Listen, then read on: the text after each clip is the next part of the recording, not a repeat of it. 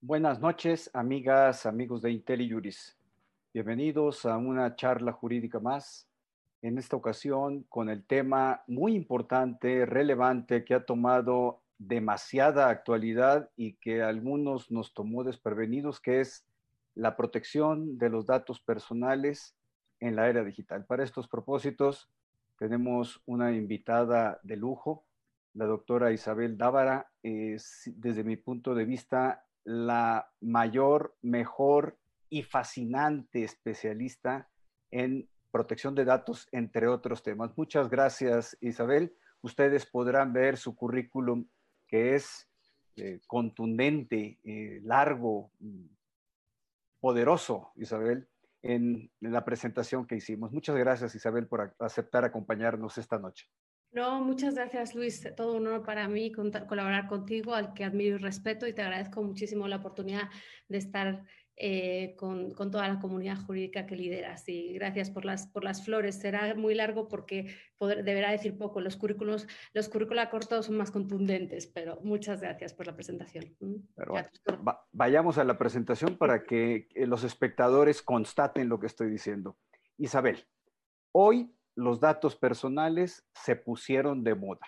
Para ti ya tiene algún tiempo este tema eh, bordándose, eh, no le hemos prestado la suficiente atención, tenemos el INAI, tenemos eh, leyes, tenemos una práctica internacional, hay jurisprudencia en México, pero el uso intensivo de las redes digitales ha generado dudas muy importantes.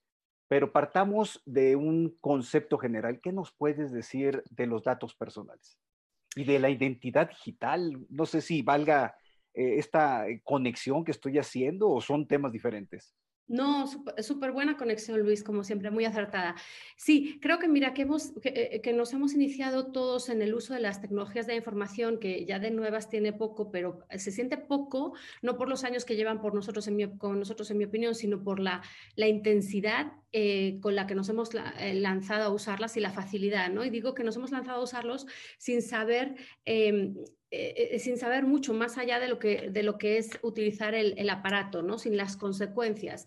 Es decir, ah, nos, pasamos mucho tiempo, muchos años de nuestra vida aprendiendo a manejarnos nuestra identidad física eh, en el mundo real, en el mundo físico, si es que el virtual no es real, porque cada día es más real, ¿no? Y lo, lo estamos experimentando. Pero bueno, en el mundo, en el mundo físico te enseñan desde, desde cómo cruzar la calle hasta, eh, hasta cómo cerrar la puerta de tu casa cuando sales, ¿no? Y hemos entrado en todo esto de los, del mundo virtual sin saber las consecuencias y, además no solo sin conocerlas, sino tampoco, yo en mi opinión muchas veces sin querer conocerlas. ¿no? Vamos a poner un ejemplo antes de, antes de empezar eh, con todo lo general. Em, muchas veces instalamos aplicaciones en, nuestra, en nuestros eh, dispositivos y la misma aplicación que ya está configurada por una, de una manera que se llama privacidad por diseño o por defecto, porque, porque las normativas de muchos países obligan a que estén así, es decir, eh, si nosotros antes nos instalábamos una aplicación, la aplicación pedía todos los datos que quería y más sin problemas. ¿no?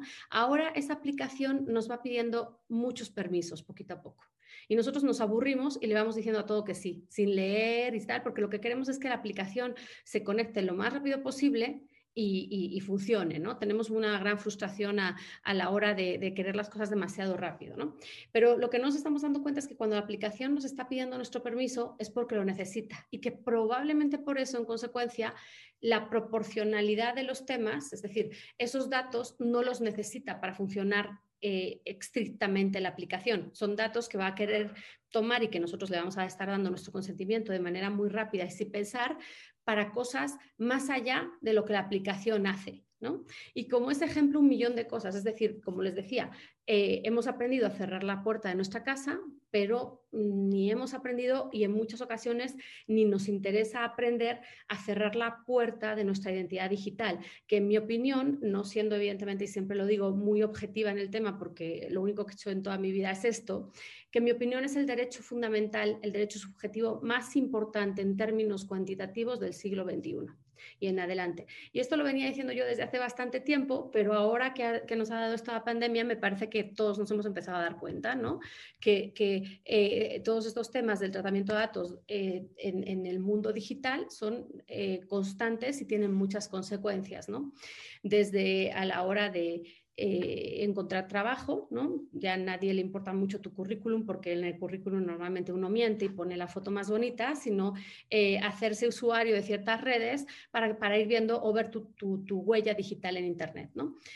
Entonces, si lo unimos, cuando yo hablo de identidad digital, que era lo que, lo, eh, que me preguntabas, creo que es precisamente eso, en, Internet, bueno, por decirlo en términos muy coloquiales, porque es evidentemente en todo, en todo medio electrónico, óptico, de cualquier otra tecnología, como dice nuestra, nuestra normatividad, pero bueno, en Internet lo único que somos es datos, porque pues como todos somos ceros y unos, en Internet lo que somos nuestra identidad es un conjunto, un, conglomerado de datos que se va formando de los que yo doy pero además de los que se generan por los tratamientos que se hacen eh, a partir del el rastro que yo voy dejando, la huella. ¿no? Entonces, eh, nosotros, como, como dices, eh, ya llevamos en México muchos años, como, bueno, acabamos de cumplir 10 en el sector privado, pero, pero con muchos años anteriores de intentos de, iniciativas de leyes y en el mundo, eh, en el panorama internacional, muchos más años con normativa fuerte acerca de la protección de los datos personales. Y cuando uno habla de la protección de datos personales, hay mucha gente, y creo que de ahí parte un poco, Luis, lo que planteabas, ¿no? el que no le hayamos hecho mucho caso, la expresión parece muy técnica, ¿no? Y los abogados que estamos acostumbrados a no sé si la palabra es despreciar, pero a ignorar un poco toda la parte mecánica, ¿no? toda parte de herramientas, pues eh, si no te adentras en lo que quiere decir, eh, no nos damos cuenta por qué, si, fuera un derecho que solo tuviera que ver con la protección de unos datos eh, tratados sin más con tecnología, ¿por qué estaría encumbrado internacionalmente y a nivel nacional al mismo nivel que cualquier otro derecho humano subjetivo? Bueno, porque es un derecho que se, enraiza en eh, la libertad y la dignidad humana, como todos los derechos humanos. Pero ah, vamos a poner, ¿por qué, por, qué, ¿por qué surgió en Europa? Bueno, porque en Europa, como consecuencia de los tratamientos de listas, de listados, a mano, a máquina, como ustedes quisieran, en la segunda mitad del siglo XX, eh, con los totalitarismos fascistas, con esos tratamientos de datos, acababas en un campo de concentración tomaban el listado, te ponían en una lista y decían que eras judío y acababas en un campo de concentración. Daba igual si eras judío o no, pues, ya estabas en la lista, ¿no? Entonces, por eso surgió en Europa eh, eh, esa defensa mucho más ardua en cuanto, a que, en cuanto al tratamiento de la información personal. Porque como consecuencia de un tratamiento de datos personales, las consecuencias en, la vida personal de, una de, de, los, de los, individuos son, eh, son muy esenciales. En España, por ejemplo, era delito ser homosexual. Entonces, si estabas en una lista, ibas a la cárcel por ser homosexual según la ley de vagos y maleantes, ¿no? Como consecuencia de ese listado, de ese tratamiento de datos personales. Entonces, estas, leyes surgen para controlar el poder, en principio del Estado, pero después también, evidentemente, del sector privado, con todas las empresas, eh, ese poder absoluto que acaban teniendo sobre el individuo en función del tratamiento de datos personales. Es decir, eh, el ejemplo que yo les he puesto hace un ratito de, eh, de por qué eh, de por qué ya no, ya no toman los datos de tu currículum y empiezan a, seguir tu rastro en Internet, pues bueno, eh, tiene que ver con eso. Es decir, yo ya no, eh, van a tomar decisiones sobre mi persona o, por ejemplo, en el crédito, en el sector financiero, ¿no? En el que los tratamientos, por ejemplo, de, scoring están a la orden del día. Y son tratamientos lícitos o pueden ser lícitos, pero lo que lleva, lo que lleva a buscar esta persona, este, esta legislación no es la protección del dato. El dato en sí no requiere protección. Lo que protege es al individuo, la persona física titular de esos datos eh, a la, que se relaciona esa información. Por eso es un derecho humano subjetivo, individual, de tercera generación. Sí, dime, dime. Eh, sí, eh, pero ¿qué datos son ¿Qué, datos son los personales, objeto de, protección? ¿Mi nombre, debo suponer? Sí, ahí la, Pero mi, mi huella dactilar, mi fotografía, mi, mi, mi, cara, mi imagen, ¿cómo, está compuesto ese amplio abanico? Mira, te lo voy a contestar bien rápido. Sigue haciéndome preguntas y voy a decir sí, sí, sí, porque la definición es cualquier información concerniente a una persona física identificada e identificable. Entonces hay que defender tres cosas en la definición. Esa es la belleza, porque es cualquier información concerniente a una persona física identificada o identificable. Eso quiere decir que cualquier, la que has dicho y más, o sea, si, si fuera, por ejemplo, el, el, clima, el tiempo que va a hacer en un, tú estás preguntando por qué clima hace en Monterrey, porque vas a viajar, ese clima se asocia a tu persona porque vas a viajar. El clima no necesita protección, pero ya sabemos que vas a Monterrey o que estás preguntando por un lugar que llueve o te estás comprando una gabardina, porque muchas de las cosas del tratamiento que se hace en Internet, muchas veces pensamos que es anónimo y no es anónimo, lo que está es pseudonimizado, pero, la maquinaria de inteligencia artificial que hay detrás no necesita saber que te llamas Luis, sabe mucho más de ti con la cantidad de datos que está asociando a tu persona a lo mejor sabe que te llamas Luis, pero eso no importa. En realidad, lo que importa es muchas otras cosas para convertirte en, un objetivo de, cualquier, eh, y no estoy diciendo de manera ilícita, eh, pero de,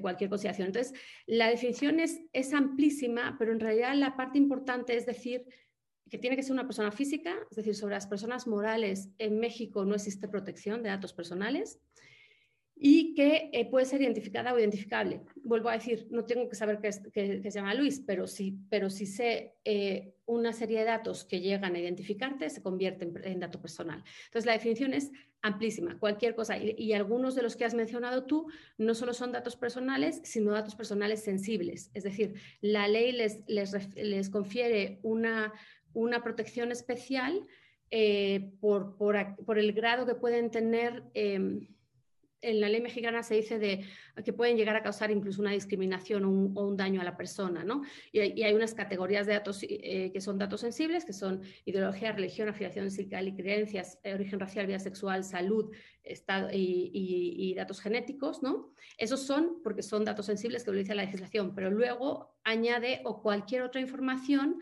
que pueda causar un grave perjuicio a la persona o eh, discriminación, ¿no? Con lo cual, eh, algunos datos biométricos de los que has señalado tú, eh, el INAI los ha considerado en algunas circunstancias datos sensibles. Y considerado, considerarlo datos sensibles es muy importante porque em, tiene varias consecuencias legalmente hablando. De un lado, te van a pedir un consentimiento en caso de, de necesitarse más, más fuerte, más reforzado, y de otro lado, las medidas de seguridad van a ser más eh, elevadas y por último, en caso de que hayas hecho un tratamiento ilícito, em, este, eh, la, multa, la multa es más elevada, se duplica. Pero ojo, en esos que les he dicho de datos sensibles, muchas veces la gente lo primero que piensa es en su tarjeta de crédito. Y la ley en ningún caso ha dicho en esas categorías que el dato de tarjeta de crédito es sensible porque a ti te duele, no porque sea sensible para, para protegerse. El INAI ha considerado en algunas ocasiones, no, no, no, no es que esté totalmente de acuerdo, que esta parte que está abierta a la definición, que dice que puede causar un, perjuicio o discriminación al titular de los datos, eh, podrían considerarse los, los datos financieros y patrimoniales ahí. Eso ya es una interpretación eh, y, como digo, a mí me parece que podría eh, cuestionarse, ¿no? Y que es, que es, muy amplio poner ahí cuando la ley establece siete categorías cerradas y luego esta parte abierta. Pero bueno, y luego, pero, pero en esto que estamos de los datos personales, se nos vino la pandemia. Y entonces no sé cuánto ha crecido el uso de las redes. Ah, Leí una estadística, pero ha sido mm, exponencial. Y en esa medida, tú me dices de, la, de las apps, pero mm, también eh, me piden datos eh, cada vez más, pues, me piden menos datos, pero sí son más precisos la CURP, el RFC, firma digital también. Eh, ¿Cómo, cómo se, se, visualiza desde tu perspectiva este nuevo uso tan intensivo de, de los datos personales? Y luego de ahí avanzo más, ¿quién me los cuida? ¿Quién los audita? ¿Quién audita las empresas? Pero bueno, me detengo hasta en la primera pregunta. Va. Mira, eh, sí, la pandemia yo creo, yo no tengo estadísticas de cuánto ha crecido el, número de datos, el número de uso de datos, yo creo que eso vendrán después, o, a lo mejor no las conozco, pero bueno, sí hay muchas estadísticas en cuanto, por ejemplo, a las aplicaciones que han lanzado los gobiernos y las empresas para, el control de, y las que vendrán, ¿no? Y ahora podemos, ahora podemos, si quieres, profundizar en eso. Pero lo que sí hay son estadísticas que hablan de avance en estos meses eh, de las, las, más, las más conservadoras, de 6 años a 10 años, de salto digital, es decir, todo lo que no nos atrevíamos a hacer eh, que, que, estábamos en las empresas o en el gobierno reticentes, ¿no? Eh, en, cuanto a, en cuanto al uso de tecnología y por lo tanto eh, en lo que pueda ser aplicado a datos, el, el, salto ha sido brutal en meses de adelanto, ¿no? Porque nos han obligado. Yo creo que, por ejemplo, en la parte jurisdiccional, lo estamos viendo, eh, los problemas que está causando el no poder tener las medidas tecnológicas de, ¿no? adecuadas. ¿no? Y creo que em, ya se han ido dando pasos y se irán, y se irán acrecentando porque, y aumentando y dándoles más rapidez porque no hay, no hay de otra. ¿no? Entonces, eh, ¿cuáles son las consecuencias? Pues las consecuencias son todos. Mira, eh, se habla ya en, en, China, por supuesto, y China no es el ejemplo porque es un país comunista donde no hay pues no puedes hablar del derecho fundamental a la protección de datos, ¿no? No puedes hablar del uso de Internet, con lo cual, ¿cómo vas a usar, no? Pero, pero en otras cosas son líderes y hay cosas que sí, evidentemente, se van a, trasladar, como son el uso de aplicaciones para el control de la población, ¿no? Y, por ejemplo, para mí, en mi opinión, la pandemia ha sido un ejemplo. Hay otro criterio que tiene el INAI en el que, yo tampoco estoy de acuerdo. Eh, ellos eh, lo, que, lo que vienen señalando es que para los datos sensibles, no, no existe, no hay manera de que no requieras el consentimiento. Y me parece que la pandemia, y yo ha sido algo que, he estado litigando bastante porque no, eh, creo que, por ejemplo, cuando uno va a un hospital, sí te tienen que informar de que van a tratar tus datos, pero no te tienen que pedir consentimiento porque precisamente lo que ahí hacen es tratar datos de salud, ¿no? Es decir, sí me tendrás que pedir mi consentimiento para aquello que no esté conforme a la, a la finalidad primaria. Pero ¿por qué voy a poner este ejemplo? Porque precisamente el COVID lo que nos ha venido a, reflejar es que va a haber excepciones al tratamiento de la información, es decir, que en un estado normal de las cosas no tendríamos derecho a tratar en las empresas o en, las dependencias, que, eh, este, que, que, ahora no solo es una excepción que no, a que no tengamos derecho, sino que incluso vamos a estar obligados en prevención del resto. Es decir, antes, eh, antes del COVID no se te hubiera ocurrido tomarle la temperatura nunca a un empleado o, hubieras dicho que era desproporcional, ¿no? hay, una pregunta en ese sentido, Sí, a la entrada de un edificio, ¿no? Otra cosa es si uno va al servicio médico, ¿no? Pero no se le hubiera ocurrido a uno. o preguntarle, por ejemplo, en qué países ha estado, o si alguien con el que convive ha estado en unos, países determinados, ¿no? Que, bueno, eh, eh, digo, el, criterio de las preguntas que se hacen también depende de cómo va avanzando la pandemia, ¿no? Pero evidentemente son este tipo de preguntas que, claro que son invasivas a la privacidad, pero que la pandemia nos ha traído un escenario que a los que nos dedicamos a esto nos da cierta seguridad, que es uno, que sí fue declarado un estado de emergencia. Si no hubiera sido declarado estado de emergencia, era más difícil eh, equiparar estas excepciones, ¿no? hacerles entrar a estas excepciones ¿no? como de obligación. Pero al sí haberlos eh, sido y después, eh, como sabemos que se está comportando, que se está comportando la, pandemia ¿no? y la necesidad de la sana distancia y de la prevención, pues por ejemplo hay multitud de empresas y dependencias que ya están, que ya están utilizando aplicaciones de cercanía, ¿no? en el que con una una pulsera o con un mecanismo similar que te pones cuando estás trabajando, eh, saben con quién has estado sin respetar la sana distancia. De manera que si tú eh, luego eres eh, sujeto de, esa, de, COVID, pues van a ir avisando a todas esas personas. Eso antes era mucho más injustificable y mucho más difícil de entender. Creo que esta, que esta pandemia nos... Mm, nos va a llevar a las, dos cosas, a plantearnos qué se puede o qué se debe tratar de datos personales desde los dos lados. Desde antes que decías, bueno, yo como patrón puedo tener derecho a tratar esos datos o no. En este caso hay unas excepciones que sí me parece que, claro, eh, antes de entrar estábamos preparando la plática y me hacías alguna pregunta como, eh, creo que me hacías una pregunta como, ah, ¿puedo eso publicarlo? ¿No? O sea, ¿puedo... mi, nombre, pues se puede publicar mi nombre como un, enfermo de COVID. Pues no, o sea, a ver, esto como siempre en derecho y hablábamos y decía, no, esto, esto depende, ¿no? En derecho no hay una solución, siempre hay que estudiar el caso, ¿no? Pero eh, la, la, la, siempre como la raíz o el, lo que te debe guiar es la proporcionalidad. Es decir, eh, ¿Tengo yo derecho a poner en, el Instagram de, la empresa que estamos muy contentos porque ya superaste COVID? Pues probablemente no. ¿Qué justificación tendría para contar eso? Porque la única justificación que yo tendría para hacer esa divulgación a terceros de un dato de salud tuyo sería porque el bien público que yo protejo el derecho, el derecho del otro está por encima del tuyo.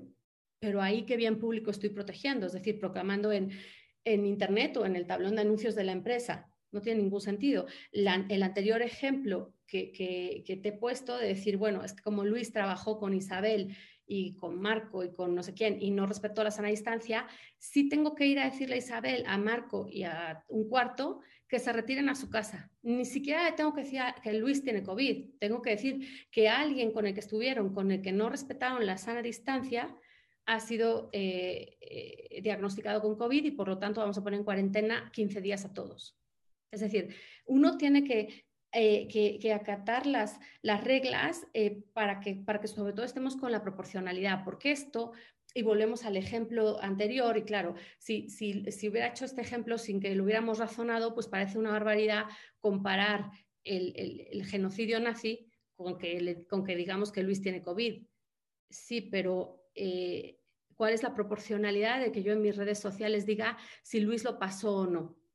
¿No? Entonces, si no hay proporcionalidad, no se puede. Es diferente a que yo sí tenga derecho como empresa a saber que tú lo tienes y me tengas que dar noticia de que lo tienes. Sí, es, que es así como se me figura como un cubo, ¿no? Que tiene muchas aproximaciones, muchas caras, y depende de qué estemos hablando, entonces tiene una conclusión. Pero ciertamente el manejo libre, no, el manejo abusivo por parte mía, yo Luis, de tu información personal, de tus datos personales, tiene una restricción inicial. No lo puedo hacer libremente, tiene que tener una categoría. O soy autoridad sanitaria, o es para efectos estadísticos, o soy patrón y la normatividad a mí como patrón me establece el cumplimiento de ciertas medidas, tomar la temperatura, eh, pedir datos personales, los cuestionarios que ha liberado el Instituto Mexicano del Seguro Social. Por ejemplo, yo tengo, bueno, eh, yo si, si fuese empleado, tengo que proporcionar por qué eh, información precisa de qué tipo de enfermedades he tenido, de qué, qué tipo de enfermedad tengo ahora. Y, a mí se me hace que estamos incursionando en, y no es que las enfermedades sean vergonzantes por per se, pero es mi información. Yo creo que no es un tema de vergüenza, es un tema de mi información que no la quiero compartir, ¿no? Exacto, porque el problema es eh, no solo no quiero compartirla ahora, sino a quién se lo estoy dando y en el camino qué medidas de seguridad va a tener y sobre todo, aunque no haya una brecha de seguridad, ¿para qué la van a usar? ¿Para qué la requieren? O sea, por eso digo, la proporcionalidad es la clave junto con la finalidad del tratamiento, es decir, porque la finalidad, eh, la proporcionalidad se define con la finalidad, ¿no? Entonces, si fuéramos un poco más precisos jurídicamente hablando, y si ponemos el ejemplo desde el sector privado, lo que tú has dicho es, a ver, el tratamiento de datos personales tiene que tener una justificación, una base legítima del tratamiento. Y eso en nuestra ley es eh, el consentimiento del titular previo al tratamiento de los datos. Siempre se necesita el consentimiento, salvo que haya excepciones. ¿Cuáles son las excepciones? Pues las que has estado señalando tú, que están en el artículo 10 de la ley y que dice que exista una ley que diga lo contrario, que exista una relación jurídica que lo necesite para el tratamiento, que exista eh, una, eh, una autoridad así lo requiera. Y así tienes una serie de eh, que exista una emergencia sanitaria, ¿no? Que son, pero, por ejemplo, ese, esa excepción del artículo 10 de emergencia sanitaria de salud nunca lo habíamos tenido tan claro, ¿no? Porque no, no estaba... no, estaba, no estaba especificado, yo, yo puedo decir algo o que sea en interés de un tercero para preservar su salud u otros derechos. Era muy difícil ese concepto jurídico indeterminado eh, venirlo a, concretar. ¿no? La pandemia eh, no, no, necesitas concretarlo porque ya, ya está declarada emergencia. ¿no? Entonces, sí, eh, en principio tu base, el, el, digo, poéticamente hablando, y como, y como empezó esto, era, y así todavía lo dice nuestra ley, es el derecho a autodeterminación informativa. Esto se declaró en una sentencia del, del Tribunal Alemán, del Tribunal Federal Alemán en 1983 que decía que el titular de los datos es el único que tiene derecho a decidir quién, cómo, dónde, cuándo, para qué se tratan sus datos. Ese es el derecho a autodeterminación informativa. Digo poéticamente porque en el entorno que nos encontramos hoy en día, ese, ese control absoluto del, titular de facto es imposible, esa es la verdad, ¿no? O sea, el, decir que eh, ahí la tecnología sí nos ha rebasado y, con toda esta parte de la inteligencia artificial y de, las técnicas de aprendizaje de máquinas y de, aprendizaje, profundo, es, sin, lugar a dudas em, lo, que, lo que ha acabado pasando es que hablar del control absoluto del titular de los datos es una, es una quimera, ¿no? Pero es una quimera a la que podemos soñar, ¿no? Con la que podemos soñar un poquito, es una utopía con la que podemos soñar o con la que podemos por lo menos seguir intentar defendiendo, hablando un poco, metiéndonos ya en terrenos más de eh, control de, eh, como decía, de la finalidad de la proporcionalidad, control del responsable y del encargado y de terceros que intervengan en el tratamiento y a la vez eh, em, un poco de algo que siempre nos cuesta mucho hablar a los, a los abogados, pero que en el entorno de protección de datos personales se ha vuelto indispensable y es algo con lo que vamos a tener que lidiar sin duda alguna y es la ética. Es imposible eh, que, lleguemos a fundamentar el, tratamiento, la defensa de la protección de datos personales sin un compromiso eh, ético rotundo desde los que los tratan, es decir, desde las empresas y las dependencias. ¿Por qué? Y yo iría incluso un poco más allá eh, a todos los que usamos ¿no? en el mundo digital.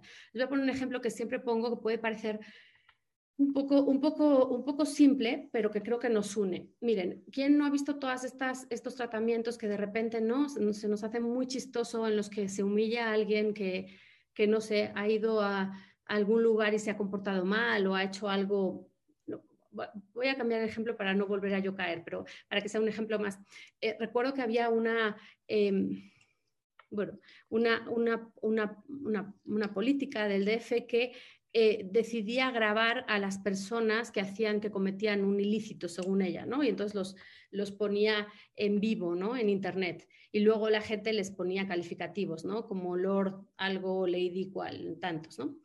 Y, le dábamos todos retweets y likes y los posteábamos sin ni siquiera conocer a la persona, ¿no? Y habló de eso al que tiraba la basura y, alguna vez en alguna disquisición em, eh, con, con, ella... Em, ella lo, asemejaba a los usos y costumbres, ¿no? Es decir, bueno, pues si, pues si no, es eficaz que la policía venga y, pare a estos escoltas que suben el, coche a la acera donde no deben, pues yo los grabo y los avergüenzo, ¿no? Es que es una cosa como una, ¿no? Como, eh, como cuando, cuando te, te, ponían en la plaza pública y te, empezaban a, te empezaban a apedrear sin ni siquiera pasar por la división de poderes de decir, bueno, a ver si este señor lo hizo mal y después cuál, que alguien juzgue y diga qué tiene, ¿no? Pero pongo este ejemplo porque una vez que uno le damos al likes y le volvemos a postear, ¿no? Y acabamos posteando mil cosas de, de algo que alguien le hace mucho daño, ¿no? Ese tratamiento se vuelve imposible de controlar. Es decir, Luis, aunque yo tenga la tutela del Estado y aunque yo vaya y me queja y, lo, y, lo, y logre que lo paren, hubo un caso, por ejemplo, en España muy bonito en este sentido, en el que, pero bueno, en el que un, un, un, padre de, pues ya de una cierta edad, ¿no? debía tener unos 70, eh, tenía un hijo con una discapacidad mental y física importante y, unos, pónganle ustedes el adjetivo que quieran, unos desgraciados le habían grabado haciéndole vejaciones, ¿no? Eh, y, estaba en YouTube o en alguna de estas eh, el video, ¿no? Y, el papá, que además era una persona de origen, eh, o sea, de origen humilde, no, no era alguien que pudiera defenderse con todas las de la ley en sentido de, bueno, pagas un abogado y demás, decía, ayúdenme, ¿qué hago? O sea, no solo pegaron a mi hijo, no solo, sino que le humillan tres veces más dejándole ahí para que la gente eh, se ría y le dé y le dé retweets y demás, ¿no? Y, y, la Agencia de Protección de Datos intervino e hizo bajar ese video, ¿no? Como tratamiento de datos personales. Pero lo que digo es, fuera de cuál fuera la última consecuencia, si nosotros como personas le seguimos dando likes, le seguimos eh, o likes o reproduciendo o volviendo a postear videos o, situaciones de personas que ni nos incumben, que ni nos interesan, sin ponernos en el lugar de la persona, sin llegar a decir pues la máxima kantiana, ¿no? De no hagas al otro lo que no quieres que te hagan a ti. Ese debería ser el principio rector y ahí es por donde están yendo las, las autoridades internacionales más, más avanzadas en la materia, porque la legislación, por muy buena que sea, no, puede parar, no puede parar, alcanza. no puede parar.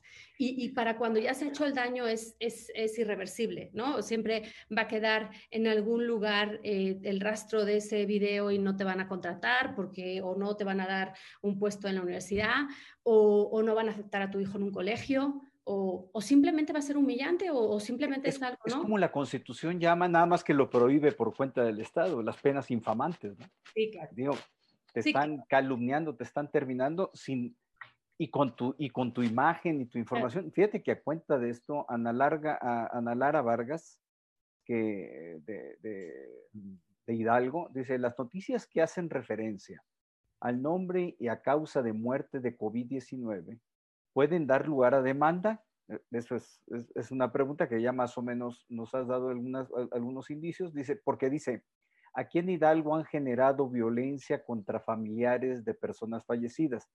Eso no solo se da con, contra familiares de personas fallecidas, también sucede contra familiares de personas enfermas, quienes vivimos en, en, condominios y nos enteramos de que alguna persona ha estado enferma de COVID, eh, mm, los, eh, los, los, médicos y enfermeras que también eh, son víctimas de agresión.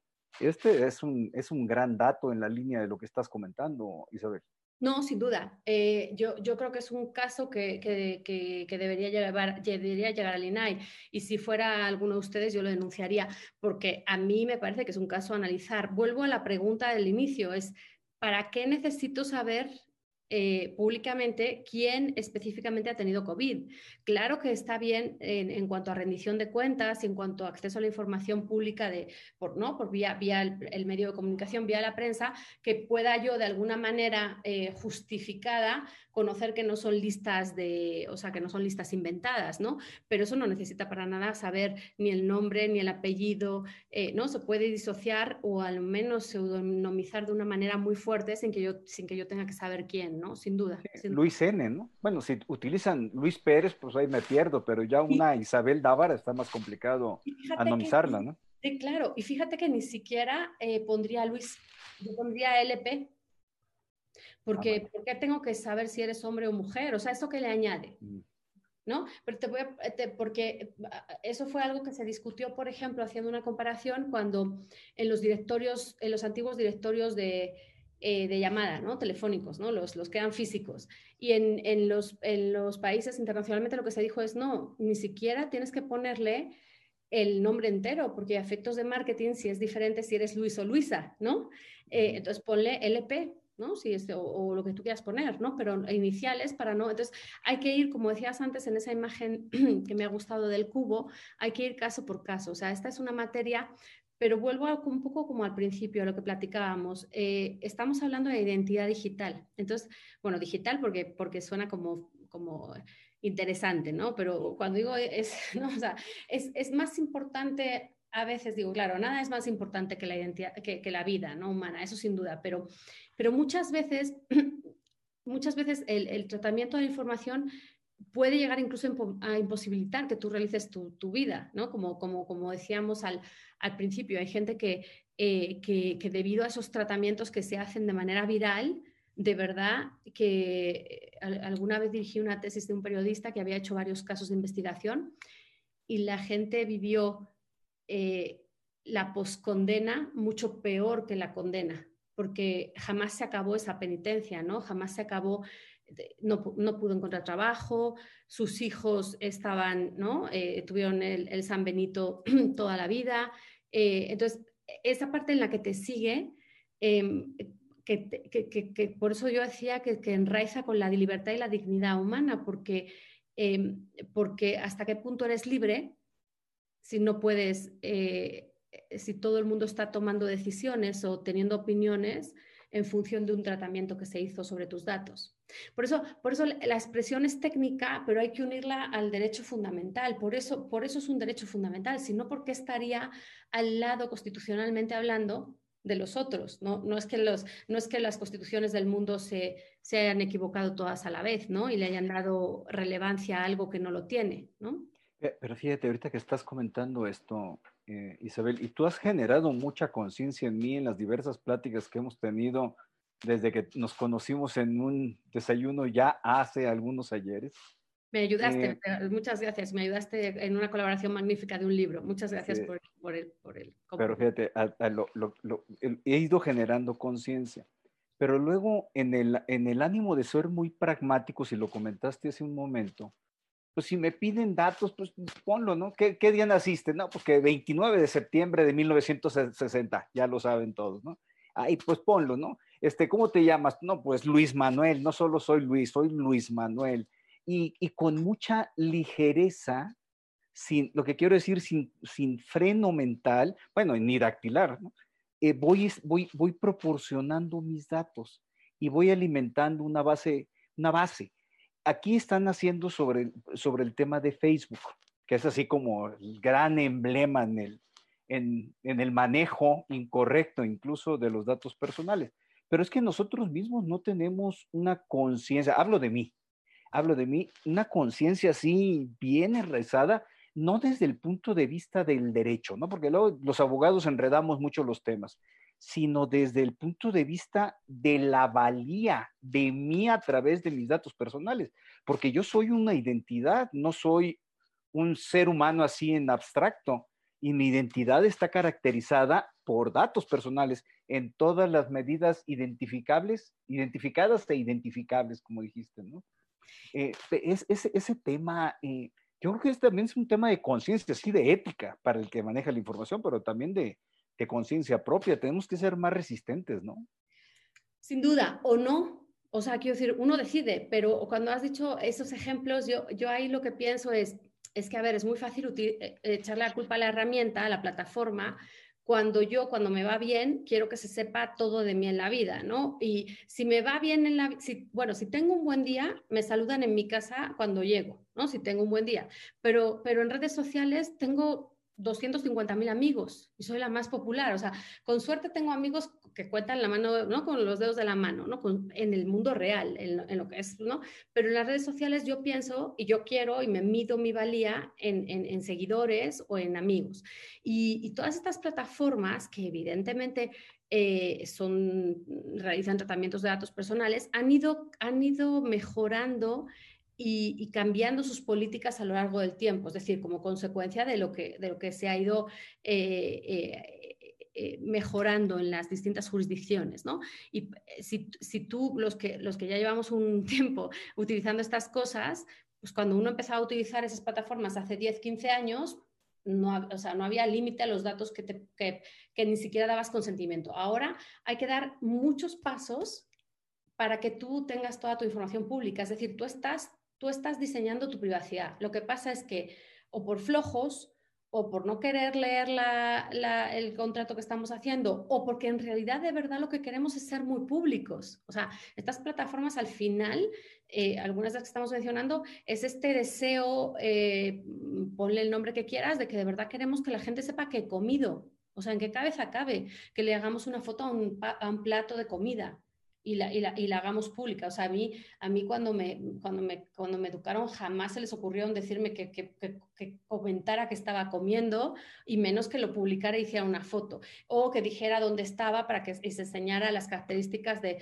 desde la vista al mar hasta el barco hasta, ¿no? Entonces, en realidad, eh, las quejas casi siempre vienen a posteriori y en muchos casos, y cuando, o sea, cuando hay una situación que no nos gusta, y en muchos casos eh, ha sido no en todos, pero como consecuencia de permisos que yo, he ido dando. Y además, cada día más, como, como estábamos diciendo, todas estas eh, herramientas, las que sean, las que has mencionado y otras, están blindadas para que sea consecuencia de tus permisos. Otra cosa es que tú digas, bueno, no leí el permiso, no entendí o no me dio la gana o estaba muy complicado. Bueno, pues entonces ya empezaremos a ver si era transparente, si no era transparente, si se podía, si no se podía. Pero em, lo cierto es que yo que me dedico a esto, luego soy mucho como tú. Eh, y a lo mejor esto es un poco, no soy tanto en la parte de perfil eh, social, porque eso sí, no, pero en muchas ocasiones lo que quiero es em, que sea rápido y que llegue, que llegue bien el producto a mi casa y que, ¿no? Esas cosas. Y entonces ahí eh, claro, creo que parte un poco también de decir, bueno, pues no tengo nada que esconder, pero el problema no es nada que esconder. El problema es las decisiones a las que te puedes ver sometido como consecuencia del tratamiento de datos que vas dejando en el camino, ¿no? Y, sin duda sigue habiendo mucha ilicitud, pero también ha habido mucha mejora. Como dices, yo creo, coincido contigo, que claro que de la, lo primero, lo básico es la legislación, el cuerpo normativo, después esta parte que decíamos de ética en, los, en los responsables de las empresas y en el sector público, y la diligencia del usuario tiene que venir de la mano. O sea, ¿no? Que, que eh, a ver, por ejemplo, todos los ejemplos que hemos estado viendo, ¿no? De, de uso de plataformas como la que estamos usando, ¿no? Y, y, la gente de repente ha sufrido, ¿no? Dices, vulneraciones a tu intimidad. Bueno, pero ¿a quién se le ocurre eh, estar teniendo una videoconferencia y aunque yo apague la cámara, eh, pues estar sin ropa? No, o sea... Hay accidentes, ¿sí? Sí, pero... Hay, accidentes, ¿no? Pues se han dado en el Congreso, el otro día un abogado litigante que fue muy famoso por, por su no vestimenta en redes, en una audiencia con una jueza, ¿no? Claro, pero es que vuelvo a lo del principio. Eh, hay que tratar un poco la vida virtual como tratamos la vida física. Y entonces uno no iría a una audiencia con un juez sin camisa, que bueno, no era el caso de camisa, ¿no? Entonces dices, no, es que eh, no va a pasar porque no me va a ver. Bueno, o sea, ya te moviste y no es que entiendo que, tú, que sí podamos decir que es un accidente, pero por otro lado, eh, es como si yo fuera a escalar una montaña y, y no llevara eh, tenis apropiados, ¿no? O zapatos apropiados, porque dices, no, bueno, yo unos que más o menos, ¿no? O no llevara yo red de seguridad, ¿no? Porque no me voy a caer. Bueno, pues si estoy en la montaña me puedo caer. Si estoy en algo que tiene cámara, puede ser que mueva la silla y vea que no tengo pantalones.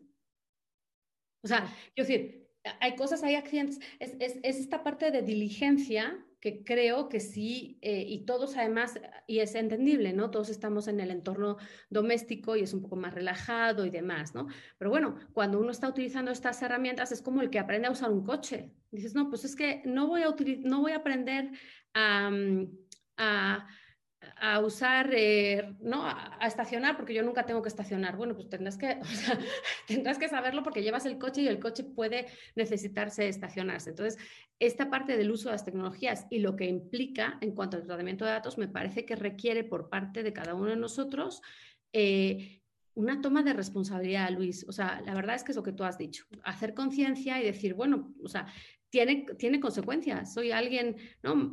Eh, mayor de edad, soy titular de mis datos, soy titular de mis derechos, está muy bien. ¿Puedo ser defendido por el Estado, eh, por la autoridad, cuando los vulneran? Sí, pero yo tengo también que tener una diligencia. Igual que cuando, que cuando el, a ver, cuando, el, cuando en los ejemplos que tú ponías, ¿no? El PIN de la tarjeta de, el PIN de, la tarjeta de, crédito, ¿no? El, el, banco te lo dice bien claro si está en peligro, me tienes que llamar inmediatamente, porque si no, cualquier compra se te va a asociar o cualquier gasto. Entonces, ese es el, punto de, o sea, si, te la roban, si me lo tienes que comunicar, que puede que sea tu información. Que en esta línea que estamos comentando, Marco Becerril eh, pregunta, eh, ya lo has señalado, pero el tema me parece muy puntual.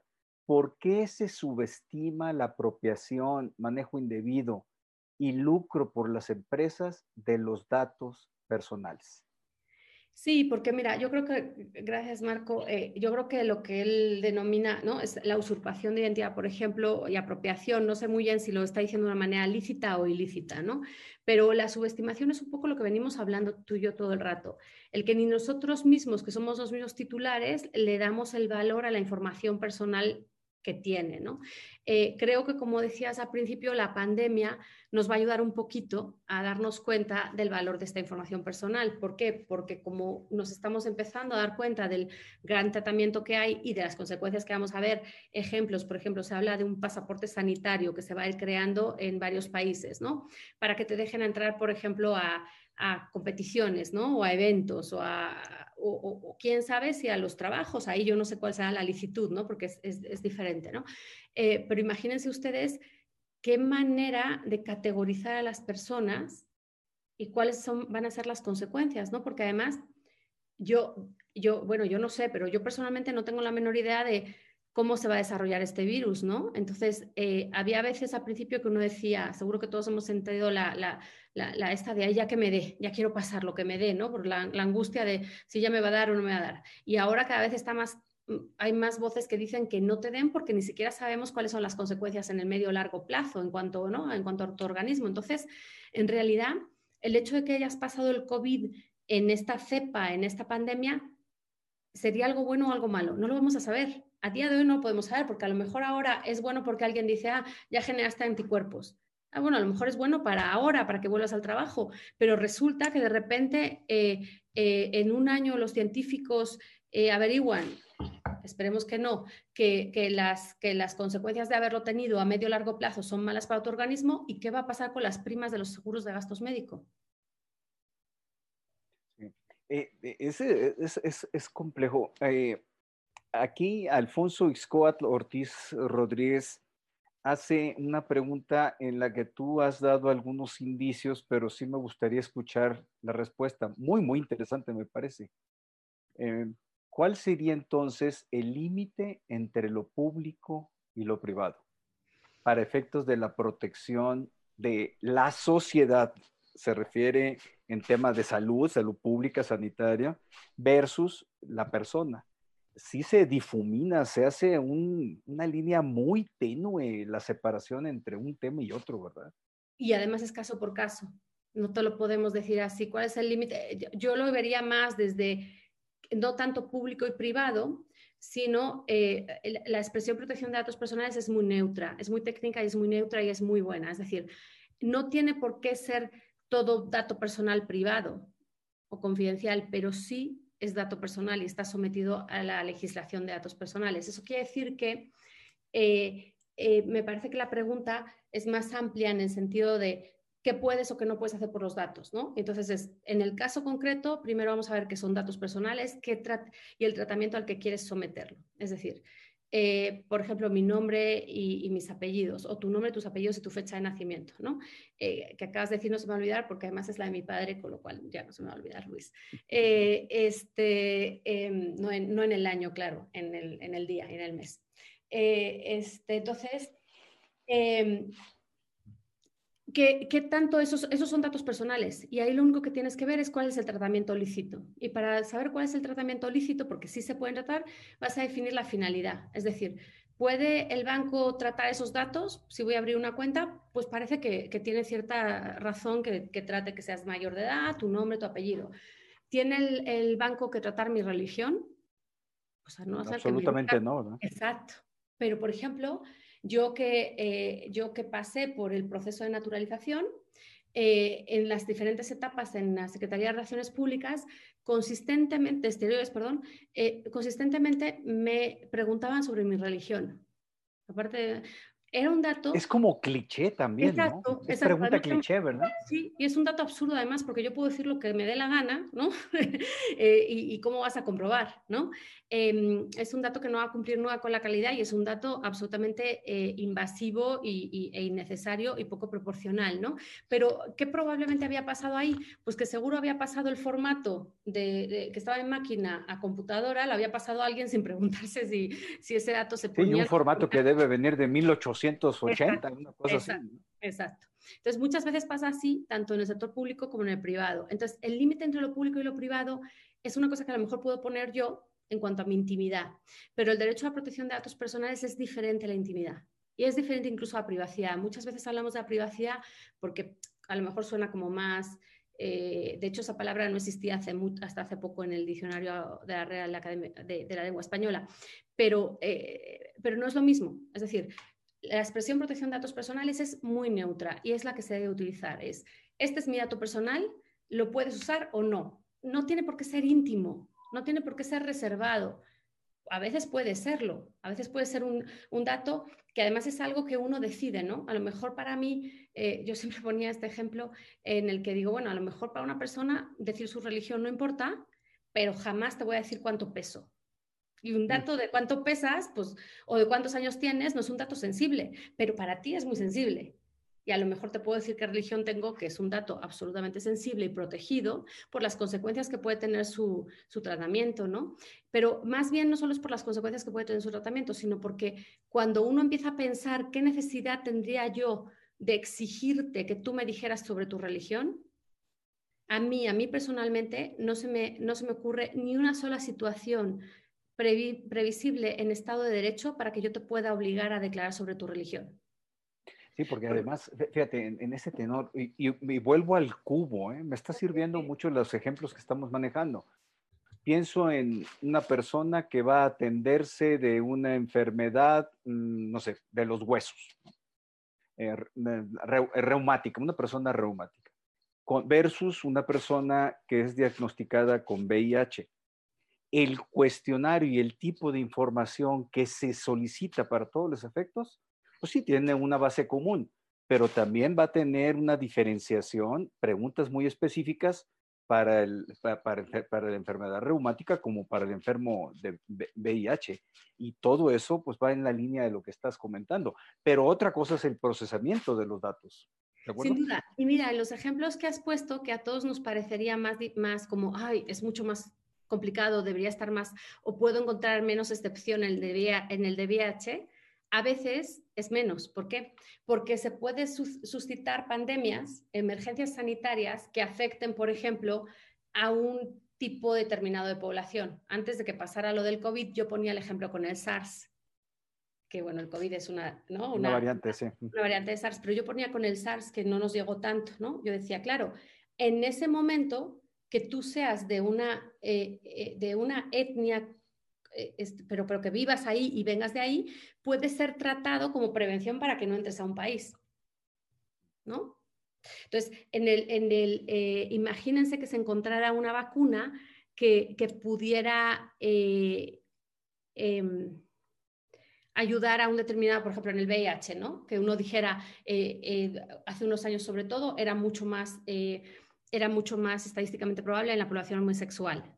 ¿Podría entonces haber una excepción para que yo el dato de orientación sexual lo tratara? Yo, autoridad de salud o, muy Médico, hospital. Exactamente, podrían pensarse, pero por ejemplo en el tema de religión no, yo no he logrado pensar ninguna excepción que esté dentro del Estado de Derecho que obligue a tratarlo, a no ser que uno diga, em, por una cuestión de derecho fundamental de asilo, que estoy totalmente... El, problema con protección de datos es que como es una herramienta transversal, es imposible que los que decimos que sabemos protección de datos sepamos todas las ramificaciones. O sea, me tengo que sentar con el que sabe de asilo ¿no? De derecho y decir y que me diga, oye, ¿crees que este dato podríamos tratarlo? Sí, o sea, este, porque, la, porque la protección de datos va haciendo así en todas las, en todas las disciplinas, ¿no? Va, va cortando, ¿no? Y lo mismo es en relación con la pregunta que hoy califican de binaria. Eh, es una u otra, eh, eh, sexo, hombre o mujer. De, de, hecho, es descalificada por algunos grupos que, que promueven la protección de datos personales o la intimidad, ¿no? No, claro, mira, y en, por ejemplo, en el entorno de las, del mundo laboral, eh, lo, que se está, lo que se está poniendo muy, o sea, mucha gente está luchando y a mí me parece muy correcto para utilizar el mecanismo de orquesta ciega, ¿no? Se, usó, se, se hizo un experimento en el que eh, para contratar a, músicos que, tocaban una empresa, en una orquesta de música clásica, bajaban el telón a los que, estaban, a los que estaban evaluando para que los que estaban escuchando, los profesores, no supieran si eran hombres o mujeres.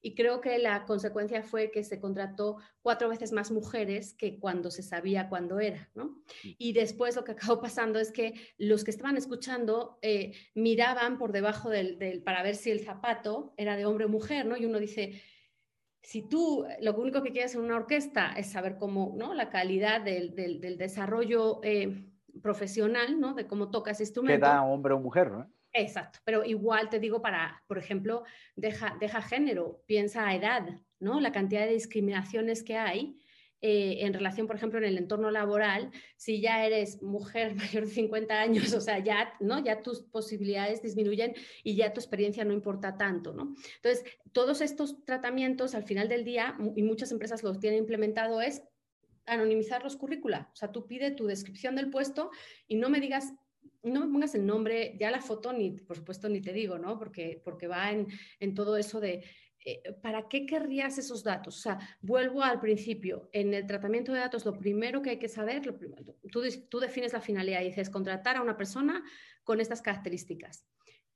Y la proporcionalidad es la, es la, es la regla, ¿no? O sea, ¿qué necesito saber de esa persona? Y en algunas ocasiones puede ser que, que claro, si estoy contratando a un señor que va a conducir un camión, pues podré saber si es daltónico o no. Es más, ni siquiera, fíjate Luis, en, este, en esta imagen del cubo que me, que me hacías, mi recomendación es que ni siquiera sepas si es daltónico o no.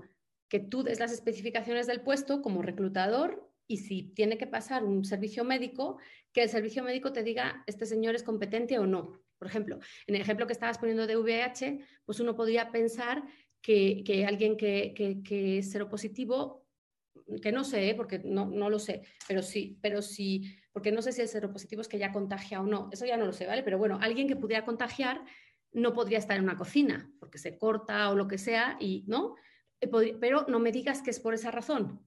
Dime, en este puesto no, yo no sabré si es porque, porque no lo pasa o no. Porque luego todo eso tiene consecuencias o puede ni siquiera, aunque no lo tenga, ¿eh? Eh, no tienes necesidad de tratar ese dato, aunque no llegas a tener ninguna consecuencia negativa, porque esa es la belleza de este derecho, que además es un derecho que es llave para otros, es decir, es un derecho muy procesal y entonces al final...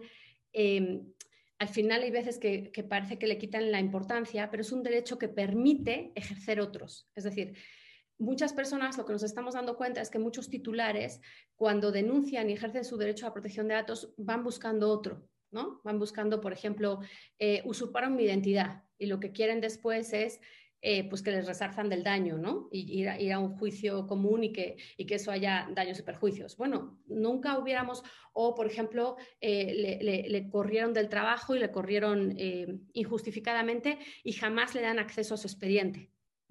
Yo, yo les, mm, o sea, la belleza de este derecho es que hace 10 años jamás hubiéramos podido tener acceso a nuestro expediente clínico, porque no te hubieran dado nunca. Y con este derecho uno, tiene derecho a lo que es suyo. O sea, los datos solo son del titular, no importa quién los está usando.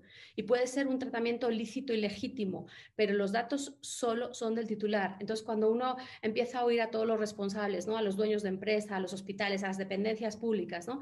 Eh, que las dependencias públicas que empiezan a, a fundamentar, ustedes solo piensen dependencias públicas que fundamentan todo su valor en el tratamiento de datos y van a empezar a, a darse cuenta, o sea, ¿qué serían ¿qué sería, por ejemplo, si yo no le diera mi información a, Hacienda, es decir, con, no con mi derecho a protección de datos, yo dijera, no te doy mis datos, ¿cómo podría cobrarme Hacienda?